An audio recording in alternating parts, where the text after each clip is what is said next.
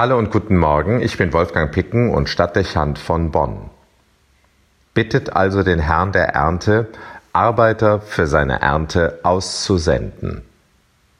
Dieser Satz aus dem Johannesevangelium stand am gestrigen Sonntag weltweit im Mittelpunkt aller Messfeiern.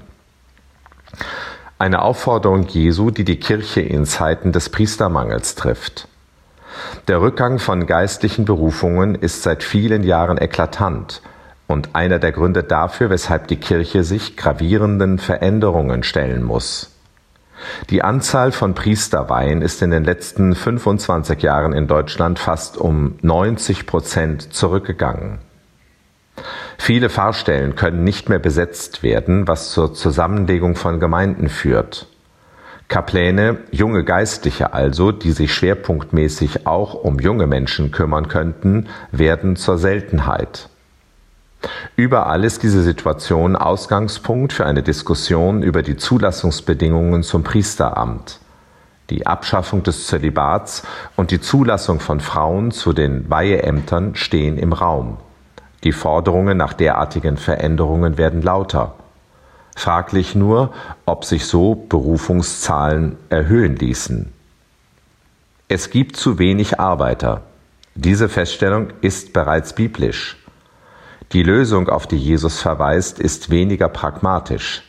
Sie setzt nicht bei den Zulassungsbedingungen an, auch nicht bei einer numerischen Erweiterung des Apostelkreises.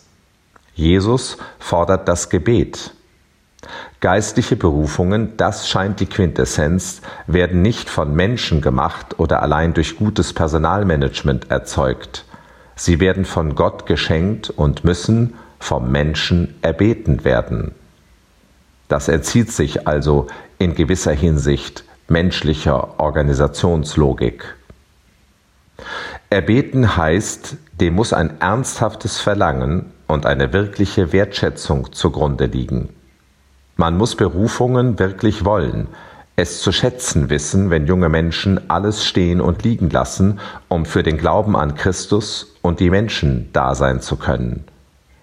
Ob dieses ehrliche Verlangen wirklich da ist, wo das Priestertum gleichzeitig so in der Kritik steht? Selbst innerhalb der Kirche wird jungen Männern mehr abgeraten als zugeraten, kritisch beäugt, wer diesen Weg gehen will, mit Mitleid begleitet. Die Lebensideale des Priesters, Ehelosigkeit, Gebet und Gehorsam stehen nicht hoch im Kurs. Gleichzeitig aber wachsen die Erwartungen, die an den priesterlichen Dienst gestellt werden, so scheint es, ins Unermessliche. Was muss ein Priester heutzutage alles können, damit die Menschen zufrieden sind? Darf da überraschen, dass es kaum Interesse junger Menschen an geistlichen Berufungen gibt? Nachfrage bestimmt das Angebot. Wir kennen dieses Gesetz der Marktwirtschaft ernsthaft ehrliches Verlangen und wirkliche Wertschätzung, die sich im Beten ausdrückt. Der Wunsch nach geistlichen Existenzen in verweltlichter Wirklichkeit von Kirche und Gesellschaft. Die Erkenntnis, dass es vielleicht wieder mehr Konsequenz im Glauben und mehr Souveränität braucht. Menschen mit Verfügbarkeit und Zeit. Den ganz anderen Lebensentwurf, der zu einem geistlichen Amt befähigt die priesterlichen Ideale könnten am Ende zeitgemäßer sein, als sie uns scheinen. Wenn wir unser Beten betrachten, wenn es das denn gibt, kann dann das Ausbleiben von Berufungen wundern? Das kann sich jeder selber fragen. Und doch kennt Jesus nur diesen einen Weg. Bittet also den Herrn der Ernte, Arbeiter für seine Ernte auszusenden.